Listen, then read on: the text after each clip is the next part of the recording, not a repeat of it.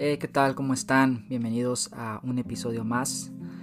Eh, en este episodio quiero compartir con ustedes eh, algo que ya habíamos compartido en episodios anteriores. nuestro hermano Alberto nos había acompañado en el podcast y nos había explicado acerca de la cronología, la muerte y la resurrección de nuestro Señor Jesús.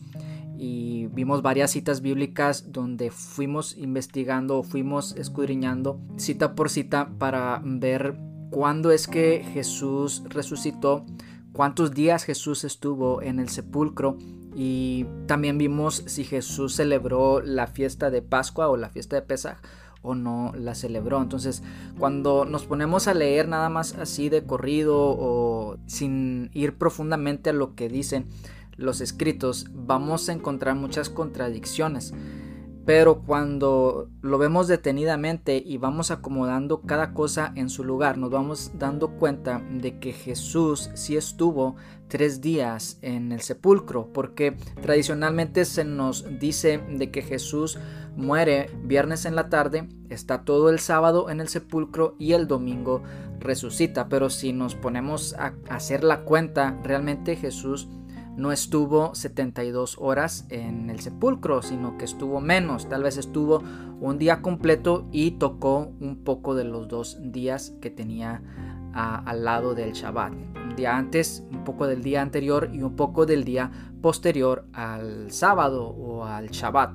Entonces, para poder entender esto, realmente tenemos que saber un poco, o más bien tener un entendimiento de lo que eh, son los hebraísmos, de lo que es el, el hebreo, de lo que son las festividades hebreas, o sea, un poco de lo que es raíces hebreas y entender qué es lo que se hacía en la fiesta, porque lo que estaban celebrando era la Pascua, la Pesaj, que era lo que se venía celebrando desde la salida del pueblo de Israel de la tierra de Egipto. Entonces, hay varios elementos aquí o pistas que nos pueden ayudar a entender que Jesús realmente duró 72 horas. ¿Y por qué esto es tan importante?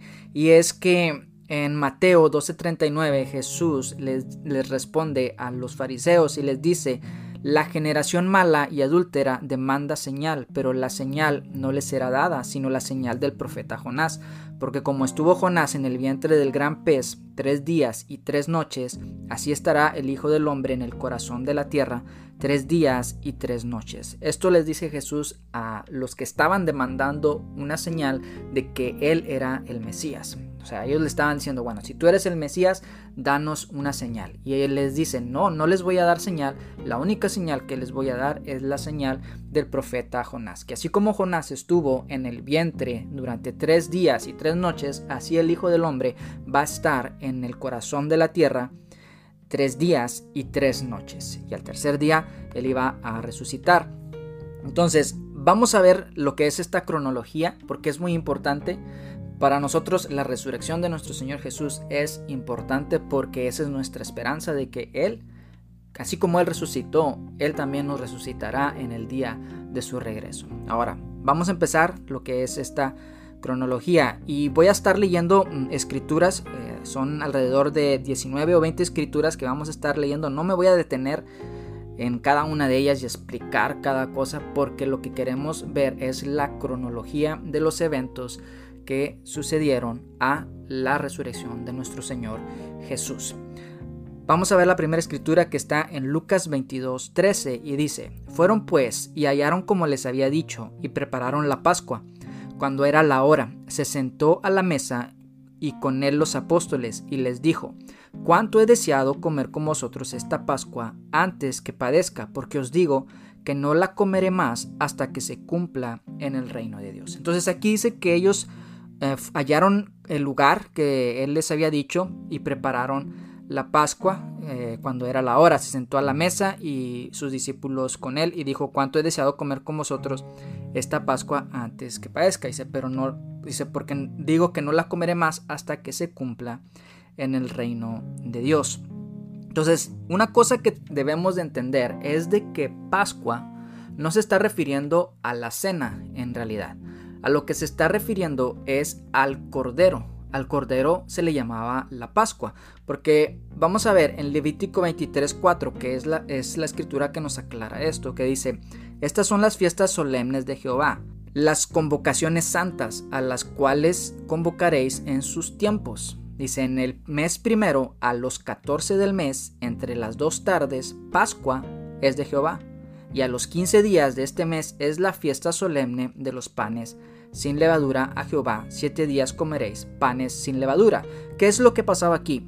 Cuando dice que a los 14 días del mes, o sea, del mes primero según el calendario hebreo, a los 14 días, dice, entre las dos tardes, cuando ellos expresan este concepto, esto es un hebraísmo, es una forma de expresarse.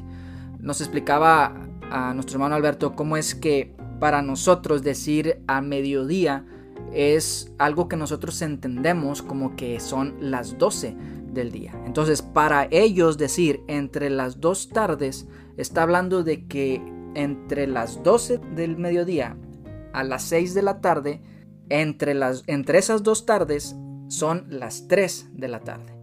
¿Sí? Entonces, cuando se dice entre las dos tardes, o sea, entre las 12 y las 6, están las 3 de la tarde. Eso es a lo que se refiere, es una forma de expresarse que ellos tienen. Entonces, aquí la indicación es de que a los 14 del mes, entre las dos tardes, o sea, a las 3 de la tarde, Pascua es de Jehová. ¿Qué quiere decir esto? Que en, esa, en ese momento se presentaba el cordero para ser sacrificado. Entonces en ese momento se sacrificaba el cordero. ¿Por qué? Porque a las 6 de la tarde o cuando estuviera la caída del sol ya se iba a comer el cordero. Pero en ese mismo momento iba a empezar lo que es la fiesta de los panes sin levadura. Es por eso que la Pascua, o sea, el cordero, se come el día 15, empezando el día 15 en la tarde, con panes sin levadura, porque ya es la fiesta de los panes sin levadura que se celebra por siete días. Entonces, aclarando esto, vamos a regresar a Mateo 12:39, donde dice, perdón, a Lucas 22:13, donde dice, fueron pues hallaron, y hallaron como les había dicho, prepararon la Pascua. Cuando era la hora, se sentó a la mesa y con él los apóstoles y les dijo, cuánto he deseado comer con vosotros esta Pascua antes que padezca, porque os digo que no la comeré más hasta que se cumpla en el reino de Dios. Y vamos a ver en Juan 13:29 dice, porque algunos pensaban, puesto que Judas tenía la bolsa, que Jesús le decía, compra lo que necesitamos para la fiesta o que diese algo a los, a los pobres. Cuando él pues hubo tomado el bocado, luego salió y era de noche. Y aquí es donde vamos a ver una controversia de que si Jesús realmente celebró Pascua, o celebró otra cena. Porque en, el, en Lucas 22.13 dice que sí, dice, y prepararon la Pascua. Y, dice, y se sentó a la mesa con los apóstoles, a los apóstoles y les dijo cuánto he deseado comer con vosotros esta Pascua. Bueno, aquí no dice que comió la Pascua, pero sí dice que prepararon la Pascua. Entonces, este, en este momento estaban en el día 14, que era el día en que se preparaba la Pascua. O sea, el cordero se estaba, estaba siendo preparado en ese momento. Pero no estaban comiendo la Pascua. Entonces, entendemos esos conceptos. Una cosa es preparar la Pascua, una cosa es la Pascua y otra cosa es comer la Pascua. Entonces, aquí no vamos a entrar en, en la controversia de que si comió la Pascua un día antes o la comió después. El punto es de que Jesús estaba reunido con sus discípulos en un día donde por lo regular no se comía la Pascua. Todavía no había empezado el día de los panes sin levadura. Esto era un día anterior y lo podemos ver por lo siguiente. En Juan 13:29 dice, porque algunos pensaban, puesto que Judas tenía la bolsa, que Jesús le decía, compra lo que, lo que necesitamos para la fiesta o que diese algo a los pobres. Cuando él pues hubo tomado el bocado, luego salió y era ya de noche. Entonces, vemos que se reúnen ellos en la tarde, pero ya cuando Jesús, ellos estaban comiendo, ya cuando Jesús les dice a Judas, compra lo que necesitamos para la fiesta, ¿de qué fiesta se está hablando? Bueno, la fiesta de los panes sin levadura, que es cuando realmente se comía la Pascua, o sea, el cordero. Entonces, Judas sale y va a comprar las cosas para la preparación. Bueno, aparentemente, pero en realidad Judas iba a hacer otra cosa. Ellos pensaron que Judas iba a comprar lo que se necesitaba, pero en realidad Judas iba a otro asunto. Y en, el, y en Marcos 14:26 dice, cuando hubieron cantado el himno salieron al monte de los olivos, entonces Jesús les dijo, todos os escandalizaréis de mí esta noche, porque escrito está, heriré al pastor y las ovejas serán dispersadas. Aquí en Marcos 14, 26 habla de que ellos estaban reunidos, cantaron el himno y salieron. Y esto es bien importante, ¿por qué? Porque si nosotros entendemos en qué consiste, por ejemplo, la fiesta o, o el comer la Pascua, es que esa noche tenían que comer la Pascua, pero ya no podían salir al día siguiente. Eso es lo que pasó en la tierra de Egipto, porque eso es lo que ellos estaban recordando. Si ustedes se acuerdan, en la tierra de Egipto el Señor les dijo que iban a comer la, la, Pascua y no iban a salir esa noche. ¿Por qué? Porque esa noche iba a pasar el heridor, iba a pasar el ángel de la muerte por la tierra de Egipto. Entonces por eso no iban a salir. Y entonces aquí, ¿por qué? Judas sí sale y también Jesús y sus discípulos, todos se salen en esa noche. Bueno, ¿por qué? Porque una vez más entendamos de que no estaba celebrando la fiesta de los panes sin levadura, todavía no empezaban, todavía no habían comido la Pascua. Entonces, en Juan 18.1 dice, habiendo dicho Jesús estas cosas, salió con sus discípulos al otro lado del torrente de Cedrón, donde había un huerto en el cual entró con sus discípulos, y también Judas, el que le entregaba, conocía aquel lugar, porque muchas veces Jesús había reunido, se había reunido ahí con sus discípulos. Entonces aquí vemos otra escritura que apoya de que ellos salieron esa noche del lugar donde estaban reunidos. En Marcos 14, 53 dice, trajeron pues a Jesús al sumo sacerdote y se reunieron todos los principales sacerdotes y los ancianos y los escribas. Judas va a lo suyo, les dice dónde está Jesús, porque dice acá en el, que vimos anteriormente de que Jesús conocía, de que Judas conocía el lugar donde Jesús iba a estar, porque por regularidad iban a ese lugar. Entonces, cuando él viene, ya viene con toda la guardia de los sacerdotes y entonces capturan a Jesús y lo llevan al sumo sacerdote. Y se, reunieron todos los principales sacerdotes y los ancianos y los escribas. Esto está en Marcos 14:53. Pero en Juan 18:28 dice, llevaron a Jesús de casa de Caifás al pretorio. Era de mañana y ellos no entraron en el pretorio para no contaminarse y así poder comer la Pascua. Primeramente lo llevan a un lugar, lo capturan, lo llevan a un lugar y luego lo llevan a la casa de Caifás y de la casa de Caifás lo llevan al pretorio, pero dice aquí que lo llevan ya de mañana. Pero hay algo bien importante que dice que no entraron en el pretorio. ¿Para qué? Para no contaminarse y así poder comer la Pascua. Entonces vemos aquí otra vez de que no había comenzado aún la Pascua. Ellos se estaban preparando apenas porque ellos no querían contaminarse. Esto era algo, un ritual que ellos llevaban a cabo de que no se contaminaban porque ellos querían tomar la Pascua dignamente. Entonces esto era una señal. Ahora, en Marcos 15.1 también dice algo muy importante. Dice, muy de mañana, habiendo tenido consejo los principales sacerdotes con los ancianos, con los escribas y con todo el concilio, llevaron a Jesús atado y le entregaron a Pilato. Bueno, aquí nuevamente habla acerca de que muy de mañana estaban teniendo consejos, o sea, Jesús lo estaban inspeccionando, estaban viendo qué falta le encontraban a Jesús. Y es entonces que lo llevan a Pilato. Pero en Juan 19, 14 al 15 dice, o sea, estamos viendo todavía esta serie de eventos donde los sacerdotes lo capturan, donde lo están trasladando, lo están investigando. O sea, en ese momento, en la mañana, están pasando todas estas cosas. Pero en Juan 19:14 dice, era la preparación de la Pascua. Y como la hora sexta, entonces dijo a los judíos, he aquí vuestro rey. Pero ellos gritaron, fuera, fuera, crucifícale Pilato les dijo, ¿a vuestro rey he de crucificar? Respondieron los principales sacerdotes, no tenemos más rey que los principales. Entonces aquí nos habla de que era la preparación de la Pascua. Es decir, los corderos se empezaban a preparar. ¿Qué estaba pasando en este momento en el que estaban enjuiciando a Jesús? A la par estaban presentando los corderos que iban a ser sacrificados para presentarlos como la Pascua, para comerla cuando empezara el día 15. Entonces todo ese día 14 del primer mes ellos estaban en preparación. Por eso los sacerdotes no se querían contaminar. Por eso es que lo llevan a con Pilato y en ese mismo momento cuando Pilato lo presenta ante el pueblo era la hora sexta. Entonces esto es muy importante lo de la hora sexta. ¿Por qué? Porque está hablando de las 6 de la mañana. Y aquí en esta escritura en Juan se está usando el horario romano. Por eso se dice la hora sexta, porque vamos a ver más adelante que no va a concordar los horarios. ¿Pero por qué? Porque en uno está hablando la hora romana y en el otro está hablando la hora hebrea.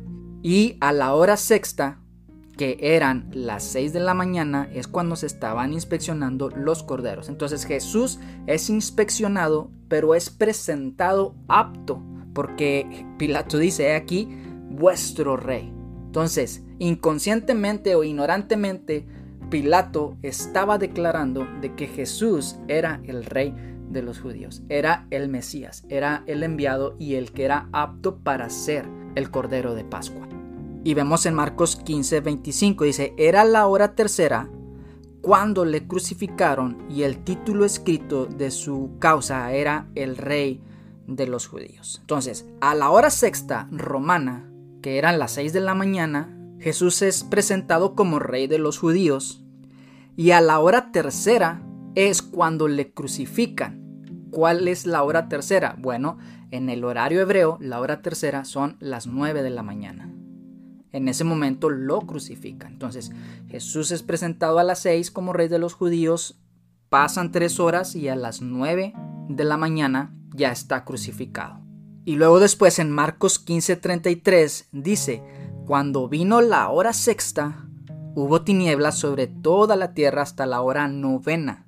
Y a la hora novena Jesús clamó a gran voz diciendo, Eloi, Eloi, lama sabactani, que traducido es, Dios mío, Dios mío, ¿por qué me has desamparado? Entonces vemos aquí en esta escritura que dice que a la hora sexta hubo tinieblas sobre toda la tierra. Pero ahora aquí ya no está hablando de la hora romana, sino que está refiriéndose a la hora hebrea. Y a la hora sexta son las 12 de la tarde. Y dice que de la hora sexta a la hora novena hubo tinieblas, o sea, de las 12 de la tarde a las 3 de la tarde hubo tinieblas sobre la tierra. Marcos 15:37 dice, mas Jesús dando una gran voz expiró cuando llegó la noche porque era la preparación, es decir, la víspera del día de reposo. José de Arimatea, miembro noble del concilio que también esperaba el reino de Dios, vino y entró osadamente a Pilato y pidió el cuerpo de Jesús. Entonces, ¿a qué hora Jesús muere? A las 3 de la tarde. Y a las 3 de la tarde era cuando se sacrificaba la Pascua. Que vimos en Levítico 23, dice que entre las dos tardes, Pascua es de Jehová. O sea, a las 3 de la tarde Jesús fue sacrificado como nuestra Pascua. Y entonces dice en Juan 19:31, por cuanto era la preparación de la Pascua, a fin de que los cuerpos no quedasen en la cruz en el día de reposo, pues aquel día de reposo era de gran solemnidad, rogaron a Pilato que se les quebrasen las piernas y fuesen quitados de ahí. Jesús muere pero los judíos, como ya se estaban preparando para lo que era, ahora sí, el Shabbat alto que le llaman ellos, que era un Shabbat anual que empezaba el día 15, ese día 15 era un Shabbat, un día de descanso, pero también empezaba el día, la fiesta de los panes sin levadura. Y se comía la Pascua, el cordero que ya había sido sacrificado. Entonces, como ya estaba a punto de acercarse ese día de reposo para ellos, de ese reposo anual, entonces ellos le, mandan decir, oye, ya, quiebrale las piernas para que ya se asfixien y ya se mueren y ya podamos cada quien recoger nuestros cuerpos, que cada quien pueda recoger a sus muertos y ya para irnos a celebrar la fiesta. Y es entonces en Marcos 15:44 donde dice, Pilato se sorprendió de que ya hubiese muerto, o sea, Jesús, y haciendo venir al centurión le preguntó si ya estaba muerto. E informado por el centurión, dio el cuerpo a José, a José de Arimatea, que había ido a pedírselo a Pilato, el cual compró una sábana y quitándolo lo envolvió en la sábana y lo puso en un sepulcro que estaba cavado en una peña e hizo rodar una piedra a la entrada del sepulcro y María Magdalena, María madre de José, miraban donde lo ponían. Entonces, eh, aquí dice que Pilato se sorprende porque ya se había muerto, o sea, ni hubo necesidad de romperle las piernas y ahí se cumple la profecía de que ni uno de sus huesos iba a ser quebrantado, iba a ser roto. Entonces Jesús muere, entrega su espíritu a las 3 de la tarde y es enterrado. Y dice en Juan 19:39, también Nicodemo, el que antes había visitado a Jesús de noche, vino trayendo un compuesto de mirra y de aloes como 100 libras. Tomaron pues el cuerpo de Jesús y lo envolvieron en lienzos con especias aromáticas, según es costumbre sepultar entre los judíos. Y en el lugar donde había sido crucificado había un huerto, y en el huerto un sepulcro nuevo, en el cual aún no había sido puesto ninguno. Allí pues, por causa de la preparación de la Pascua de los judíos, y porque aquel sepulcro estaba cerca, pusieron a Jesús. Entonces nuevamente vuelve a mencionar aquí lo de la preparación de la Pascua de los judíos. Entonces fue todo bien atropellado porque en ese momento se presentaban dos Shabbat seguidos.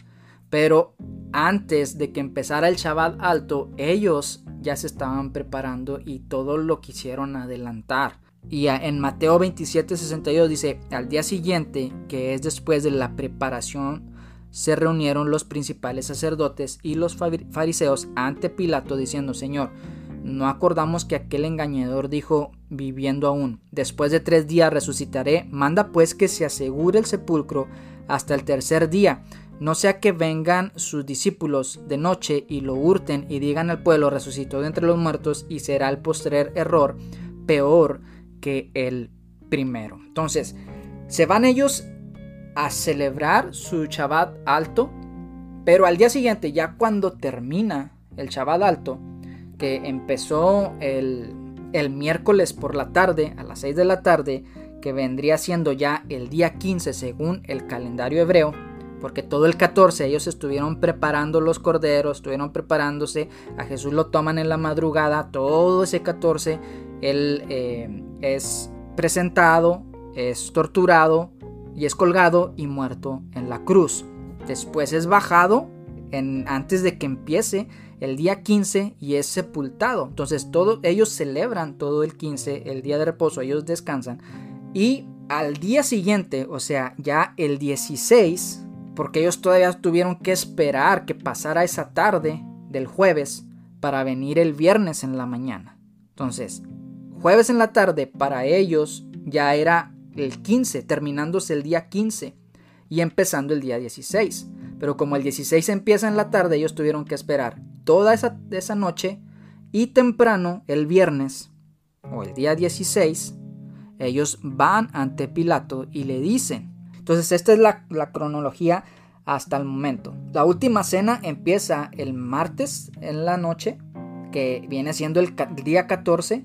Todo el día miércoles, todo en la madrugada del día 14, suceden todos estos acontecimientos con Jesús de que lo toman preso, lo llevan ante Caifás, después lo llevan ante Pilato, después es crucificado, muere a las 3 de la tarde y tiene que ser enterrado antes de que empiece el día 15. El día 15 ellos descansan y el jueves, no, el día 16 ellos ya se presentan ante Pilato. Entonces aquí tuvo que pasar todo el día 15 para llegar al día 16 y en la mañana ellos poder presentarse ante Pilato y decirle pon una piedra porque este hombre dijo que iba a resucitar y no va a hacer que los, sus discípulos vayan roben el cadáver. Ok, entonces hasta ahí la, la cronología y estamos ya en el día 16. Ese mismo día dice, cuando pasó el día de reposo, o sea, el día 15 que ellos reposaron, María Magdalena, María la madre de Jacobo y Salomé compraron especias aromáticas. O sea, ellas guardaron el alto y ya cuando terminó el alto, que fue el viernes, ellas tienen que apresurarse para comprar todas las especias. Y dice, y vueltas prepararon especias aromáticas y ungüentos, y descansaron el día de reposo conforme al mandamiento. Entonces aquí vemos que ellas fueron y compraron a la mañana siguiente todo lo que eran las especies y regresan y todo ese día eh, ellos están preparando los ungüentos, preparando las especies para después reposar y después del reposo semanal o del reposo conforme al mandamiento, porque recordemos que en los diez mandamientos, uno de los diez mandamientos era el guardar el Shabbat, y pues a eso se refiere de que ellas iban a guardar el Shabbat conforme al mandamiento, o sea, el que ellos estaban acostumbrados de guardar semana por semana. Después de que terminara eso, poder ellas ir y ungir a Jesús. Ya para este entonces, Jesús muere el día 14 en la tarde, entra el día 15, ellos reposan, el día 16 mandan poner la piedra, las mujeres hacen sus compras y el día 17 ellas reposan. Ya no pueden ir un sábado en la noche a ungir a Jesús. Tienen que esperar hasta el día 18 en la mañana. Y el día 18 empezó el sábado en la tarde. Ya para el día 18 ya habían pasado tres días. Entonces ellas todavía tienen que esperar al menos 12 horas para poder ir en la mañana a la luz del día para poder atender el cuerpo de Jesús. Pero ya cuando ellas van, Jesús ya no está. Y esto está en Lucas 24.1. El primer día de la semana, muy de mañana, vinieron al sepulcro y trayendo las especias aromáticas, se habían preparado y algunas otras mujeres con ellas y hallaron removida la piedra del sepulcro. O sea, Jesús ya no estaba en el lugar. Entonces repasemos la cronología. La cronología es la siguiente. El día 10 del primer mes es cuando se escogía el cordero. Se presentaban los corderos que iban a ser sacrificados o que eran candidatos para ser sacrificados. Ese mismo día es un sábado para nosotros, pero es el día 10 para ellos y viene siendo el mismo día cuando Jesús entra a Jerusalén. Entonces Jesús entra a Jerusalén y se está presentando como el Cordero de Dios, como el candidato a Mesías. Pasan cuatro días desde el día 10 al día 14, que es la última cena que Jesús tuvo con sus discípulos. Ellos empiezan en la tarde, el martes en la tarde del día 14, y en la madrugada, cuando ellos salen y van al huerto, Jesús es arrestado. Pasa por todo el proceso de examinación, es llevado ante Pilato, es presentado al mismo tiempo que los corderos son presentados, que son escogidos como aptos para ser sacrificados, que era en la mañana a la hora sexta, según el horario romano, como lo indica en Juan, y es llevado hasta la cruz y es crucificado a las 9 de la mañana.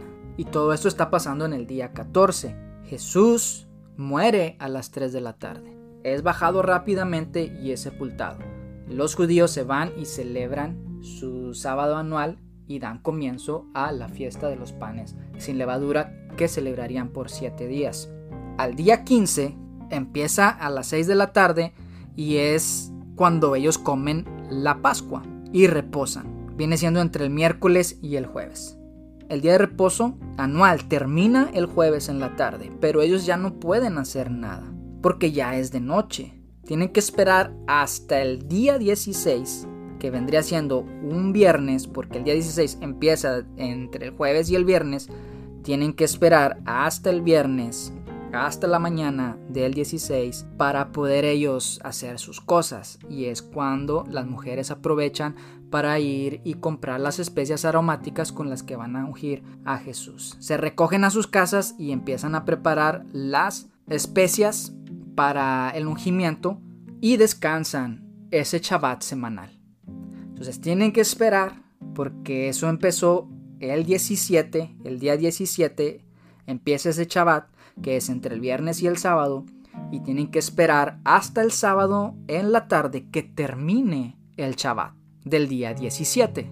Tienen que esperar toda esa noche del sábado hasta que se haga domingo en la mañana, que vendría a ser el día 18. Pero ahí ya pasaron más de tres días. Y ya cuando ellas van, ya no encuentran el cuerpo de Jesús. Entonces esto indica de que Jesús sí estuvo tres días y tres noches dentro de la tumba. Y al tercer día Él resucita. Esta es la cronología de la muerte y la resurrección de Jesús, cumpliendo así la señal de Jonás y calificándolo a Él como el Mesías.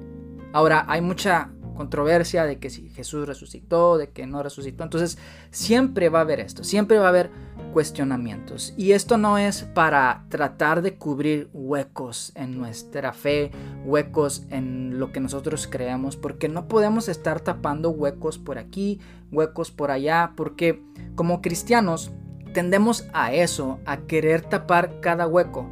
Pero sí es importante el que podamos escudriñar las escrituras y llegar a verdades, llegar a aclarar cosas que quizá no están tan claras en nuestra creencia. Pero realmente no vivimos por eso. Nosotros vivimos por fe. Si nosotros estamos buscando el tratar de llenar cada hueco que nosotros nos encontramos o que la gente nos está preguntando, o sea, la gente siempre va a tener muchas preguntas. Todos tenemos preguntas y está bien, es importante, es bueno porque las preguntas, si no hubiera preguntas entonces no llegaríamos a estas conclusiones. Entonces es importante, pero no llegar a una, como decía alguien por ahí, un vicio de estar tratando de tapar cada hueco que encontramos. Pero en cuanto a esto, en cuanto a la cronología de la resurrección de nuestro Señor Jesús, bueno, pues aquí están las escrituras mostrándonos de que sí hubo una correspondencia en cuanto a la cronología. Y ahora en cuanto a la resurrección del Señor Jesús que tiene que ver con nuestra esperanza, pues las escrituras nos hablan de que hubo testigos oculares, muchas personas que vieron y que testificaron, hombres que murieron porque fueron inspirados al ver a su maestro resucitado y ellos dijeron nosotros morimos porque sabemos que un día Él nos va a resucitar como Él prometió. También vemos eh, lo que se le llama como argumentos de vergüenza o pruebas de, o testimonios de vergüenza donde las mujeres son las que dan testimonio siendo de que esa era una época donde a la mujer no se le creía mucho sobre lo que ellas afirmaban. Entonces los apóstoles les creyeron a, estas mujeres, no al principio, pero a ellas les fue dada el privilegio de ver a Jesús resucitado primeramente. Entonces para esa época era algo vergonzoso, pero más sin embargo para nosotros tal vez puede ser una prueba de que cómo se atrevería un discípulo a escribir esto siendo de que era un hecho de vergüenza. ¿Verdad? Pero ese solo sería un argumento. Y hay otros tipos de argumentos que son en contra, o sea, que se hablan en contra de alguien, pero que sirven para demostrar un hecho, un acontecimiento. Porque, por ejemplo, los judíos, ellos hablan contra Jesús, pero más sin embargo, en sus escritos, ellos muestran que Jesús sí resucitó que Jesús sí existió.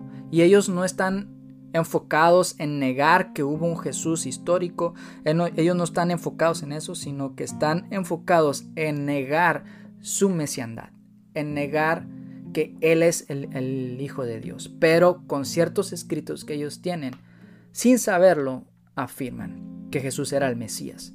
Y esto lo vamos a ver en el otro episodio y va a ser algo corto, pero también me gustaría compartirlo. Entonces, esto fue lo que es la señal de Jonás, la cronología de los tres días y las tres noches que Jesús estuvo en el sepulcro y resucitó.